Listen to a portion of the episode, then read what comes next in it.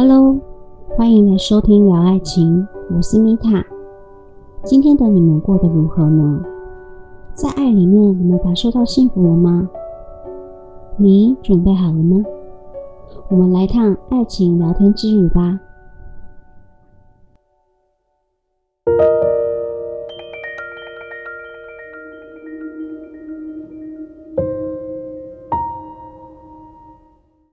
我们今天要来聊的是，为何总是离不开一段关系？我相信许多人呢，过去或是现在，都会待在一段不适合自己的关系里面。我们明知道他不适合，还是不愿意离开。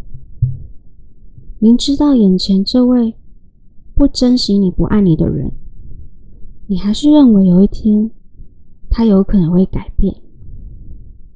今天我们就来聊聊，为何我们总是在关系、爱情里面鬼打墙。我相信很多人给出的理由都是一样的，都会说：“因为我爱他，所以我离不开他。”但是你去看见自己在这份关系当中，这种爱呢，更多的是忍受、委屈、卑微。这样的爱其实不是真实的，这是一种牺牲奉献、想要索取的行为。希望他爱你，所以你一直付出，不断的给予；希望他珍惜你，所以你选择卑躬屈膝等等的这些行为。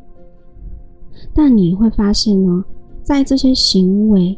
模式最终换来的都是不对等的爱。米塔在个案当中呢，有统计了女人为什么无法离开不适合的关系，分别为是无法独立自主、害怕找不到下一位爱她的人、害怕孤单寂寞。害怕别人去取笑他在关系或是婚姻中失败，还有一种是因为他付出太多了，所以他很不甘心，等等的这些原因。其实我总归呢，就是我们有很多很多内在不自信所导致的，这跟我们的原生家庭或是过往的经验。是有很大的关系，因为没有自信，所以你一直不相信自己能拥有更好的，不相信自己是值得被爱的。米塔在疗愈个案及自身疗愈当中了解，许多不自信呢，都来自于原生家庭的教育很有关系。有一些是长期处于被否定的状态，还有过去经验恋爱有被拒绝的那些经验所导致的。因为我们渴望被爱与被认可，而过度的用力付出跟牺牲，认为这就是一种爱人的方式，殊不知这是一种。忽略自己，甚至不爱自己的行为。但是我今天想要带大家的，不是来自责，不是来责备或批判自己。最重要的是，你需要好好的去疗愈那受创的过往，还有可能现在正在委屈的你，好好去拥抱忍耐已久的自己。当你学会爱自己的时候，你才不会在爱里面一直受伤。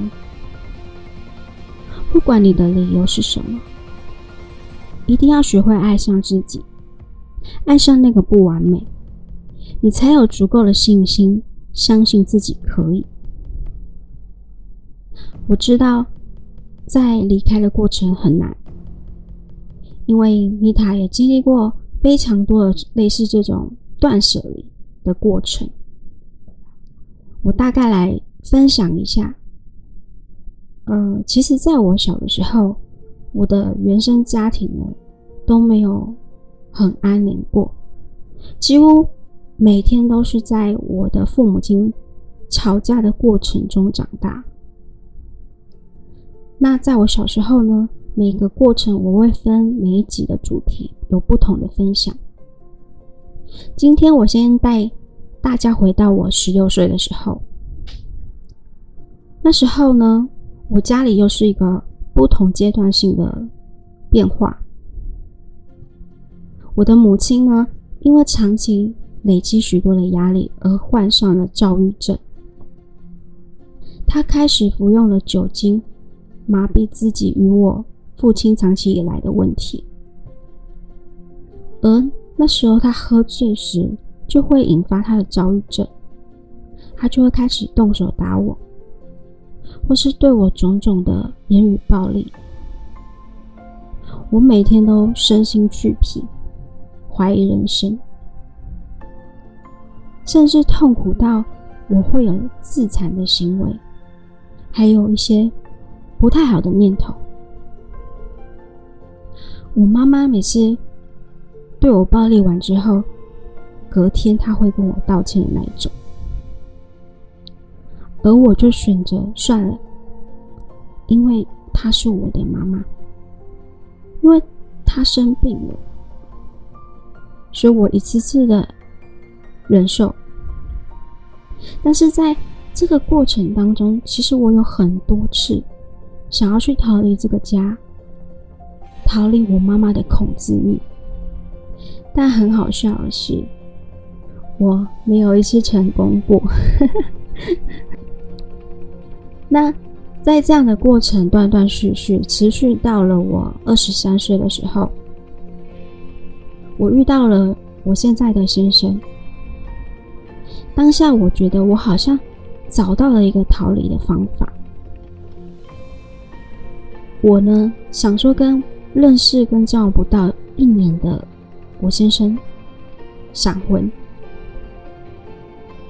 很开心的是，我以为妈妈肯放我走，我们开始论及婚嫁，但万万没有想到，这又是一种噩梦的开始。在谈论的那些过程，发生了很多很多的问题，所以。双方的父母呢，其实谈到非常不融洽的，而我又饱受每天呃那些被打被骂的过程。于是呢，有一天，我可能突然觉醒，还是怎样的，可能真的没没办法再忍。我为自己的人生呢，做了一个很重大的决定。我跟我先生跑去。登记结婚，然后当天的晚上，我就跑去跟我妈妈道别，我还拔腿就跑，是真的用跑的。我相信听到这边，很多人会认为：哇，天啊，米塔，你太大逆不道，或是呃不孝顺之类的，我都可以接受这些评论。我会尊重大家的传统价值观，但我也不得不去说，就是我一直以来就是被这些价值观所绑架，所以我才会一直无法逃离这个不舒服的环境。当时我逃离的时候，的确是承受很多很多谩骂，还有我的亲戚、我的姐姐、哥哥们的不谅解。这其实对我来说是很痛苦的，所以就算我跑出来了，我还是每天对自己很多很多的谴责，甚至都是以泪洗面。我觉得我的人生好难，就是到底要怎么做呢？其实那时候的我才二十三岁。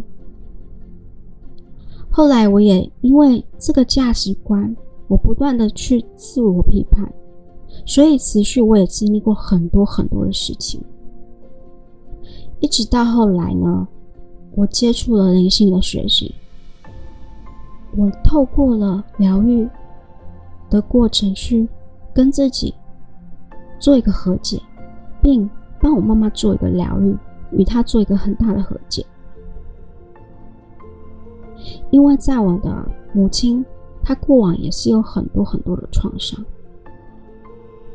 这个过程也让我更理解我的母亲，我的母亲也更加的理解了我。所以现在的我们的感情是非常深厚的，可能一直到我现在三十几岁，才深深的感受到母爱。虽然我今天讲的这个经验是我的母亲家人的角色，这也是我人生当中第一次为自己做了一次很重大的决定。我想说的是，不管在什么样的关系当中，决定要离开虽然很难，更不用说跨出去了。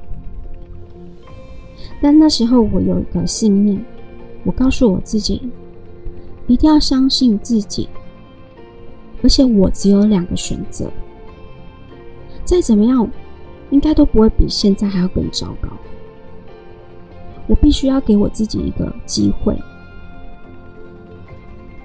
我也告诉自己，不管我的选择是什么，我都不能感到后悔，并且我要为自己负责。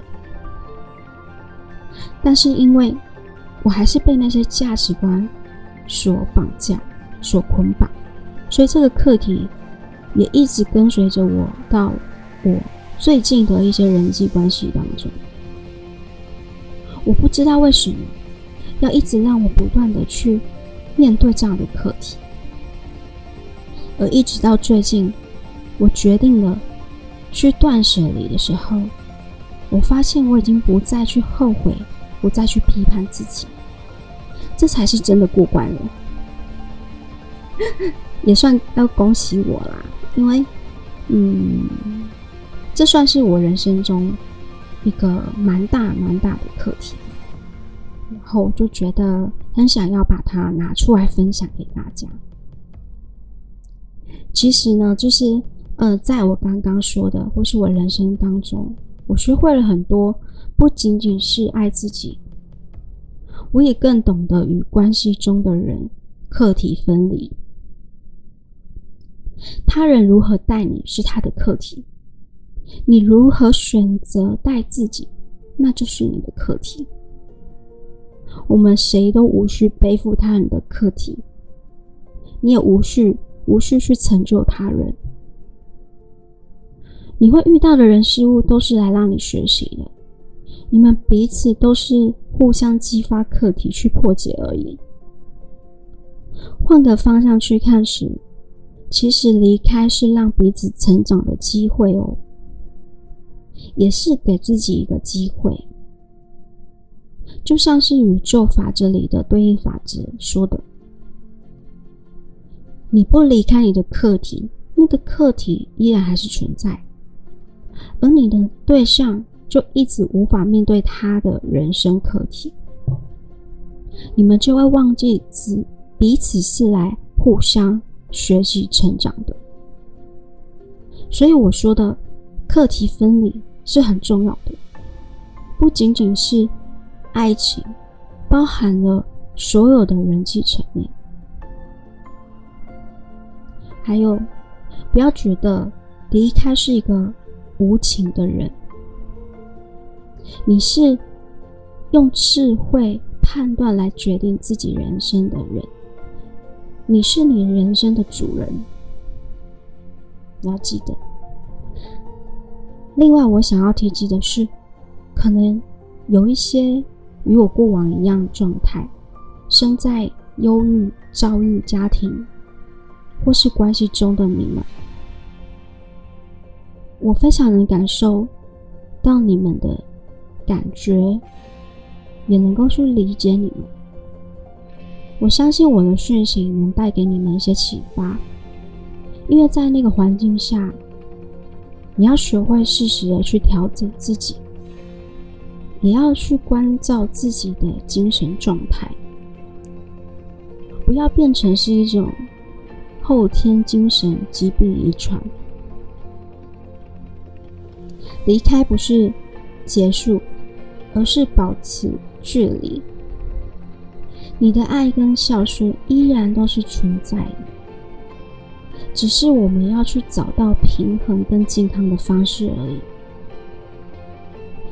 希望今天以上的分享呢，对哦你们有很大的帮助。当然，如果说你们有跟我一样共同经验，或是有更好的方法，都欢迎大家留言给我。然后，如果你们有喜欢我的分享，也请帮我点个评。然后我们下集见喽，拜拜。